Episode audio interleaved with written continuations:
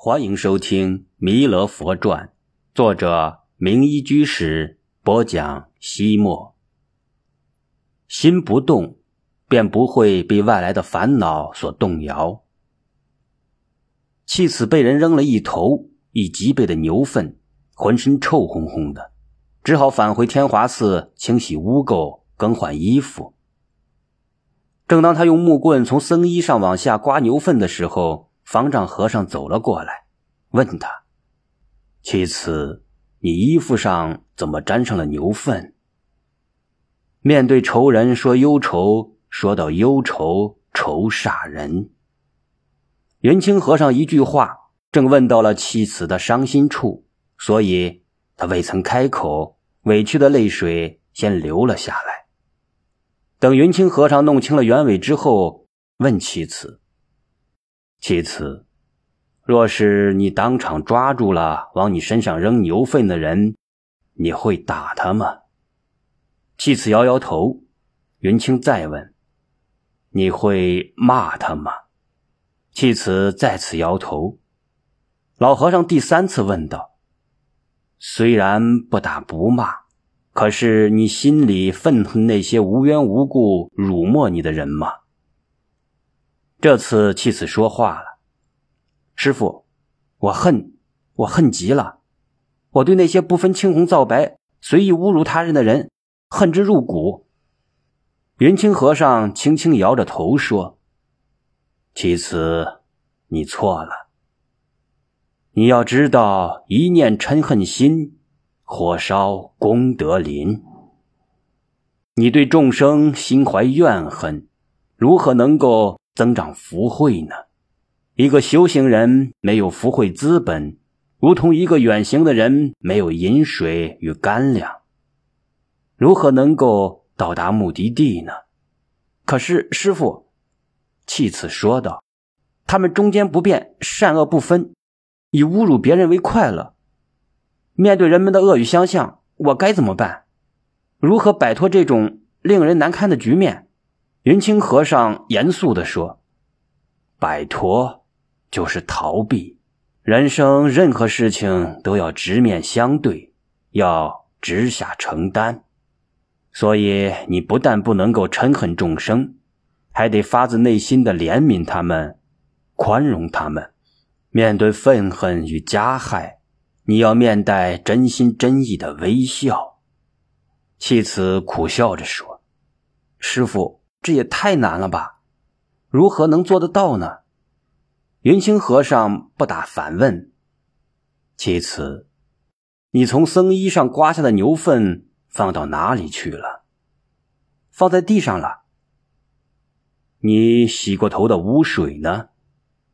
洒在地上了。”这时，老和尚指着脚下的大地说：“大地宽厚。”无论什么尘垢都能够容纳，就算你把牛粪、屎尿、脓血等最为污秽的东西强加于他，他也平静的接受，并且毫无悖逆之意。所以，我们的心要安忍如大地，宽宏如大地。佛经上说，弥勒佛为菩萨的时候。常施一切乐，不杀不恼他，忍心如大地。弃子低头看着自己弄到地上的污垢，若有所思。不知过了多久，他依旧垂着头问道：“师傅，菩萨六度法门中的忍辱行，应该就是弘忍如大地吧？”无人答应。他抬起头，哪里还有老和尚的身影？眼前一片空空荡荡，好像云清方丈从来没有出现过一样。妻子再次审视脚下的大地，它厚重，覆在山川草木万物，无论鲜花野草，不管臭虫跳蚤，他一概默默的接纳。他宽宏，任你猪拱鸡刨、牛羊践踏，任你鼻涕吐痰、拉屎撒尿，他自。安然不动。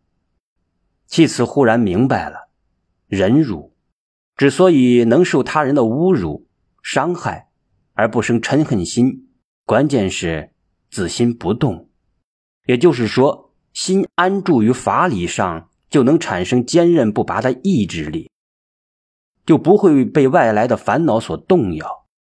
忍看似柔弱，却内在刚强。无限的忍耐就是无限的刚强。能忍不可忍，经历万般苦恼而内心不变初衷，福慧可得，道业可成，就能够觉悟无上菩提。弃此心中豁然开朗，弃此勇敢的走向了外面的世界。人们依旧毫不留情的讽刺他，挖苦他。他的心如如不动，所以脸上依旧能保持和善的微笑。他时常平白无故的遭人白眼，莫名其妙的被人谩骂，他不恼不怒，仿佛是没心没肺的石头人一般。当然，弃此不是没心，而是不动心，因为心灵安住在湛然不动的空明境界里，他感受到了从未有过的宁静和安谧。而这种安详清静所带来的身体放松与心理愉悦，又是人间任何娱乐快感都无法企及的。从此，弃此真正成了一个笑面菩萨。一天，弃此正在路边的一块稻田里弯腰除草，忽然，扑通一声，一个黑乎乎的东西落到了他面前的稻田里，飞溅起来的泥水弄了他一脸一身。是一只草鞋，一只沾了一大坨泥巴的破草鞋。一只破草鞋，无论沾不沾泥巴，都不会自己飞过来。果然，路上站立着一个满脸坏笑的年轻人。他说：“和尚，听说你专门爱找破鞋，所以我送给你一只。”弃此当然知道年轻人是借破鞋来挖苦自己，但他依然双手合十，满脸堆笑。真诚的说道：“谢谢您的布施。一只破草鞋看似没有用处，但放入田地之中却是上好的肥料，能使稻谷丰收。我要将寺前收获的功德回向给您，愿三宝加庇于您，福寿安康。”说着，弃此不卑不亢的将破草鞋塞进稻田里，继续弯腰拔草。年轻人无论如何也没想到会是这个结局，他尴尬的愣了一会儿，没趣的走开了。不过他很是不甘心，招呼来几个在路边玩耍的儿童，在他们耳边说了些什么。于是顽童们冲着弃子唱道：“一只破鞋没有对，花和尚爱闻骚臭味；一只母猪发了情，胖和尚骑着上京城；一只虎骚成了精。”专门来找大胖子僧，孩子们唱了一遍又一遍，然而弃此充耳不闻，神情故我，照常劳作。年轻人只好悻悻而去。一次，弃此到集市上购买农具，一个冒冒失失的小伙子，一个冒冒失失的小伙子只顾埋头赶路，与他撞了个满怀，两个人都被碰得头晕眼花，极为的疼痛。小伙子年轻气盛。不但不检讨自己的过失，反而开口骂道：“你眼瞎，往老子身上撞！”弃此赶紧道歉：“对不起，对不起，是我没注意，碰疼您了。”小伙子却不依不饶，说声对不起就算完了。你弄脏了我的衣服怎么办？弃此马上用手去给他服侍并不存在的尘土，谁知小伙子恶声的呵斥道：“拿开你的脏手！”别沾上我骚味儿。弃此为了求得小伙子消除怒火，频频向他赔礼。这时，街上的人们看不下去了，纷纷指责小伙子无理取闹，太不像话。小伙子满不在乎，指着气死的鼻子对大家说道：“你们知道这个和尚是谁吗？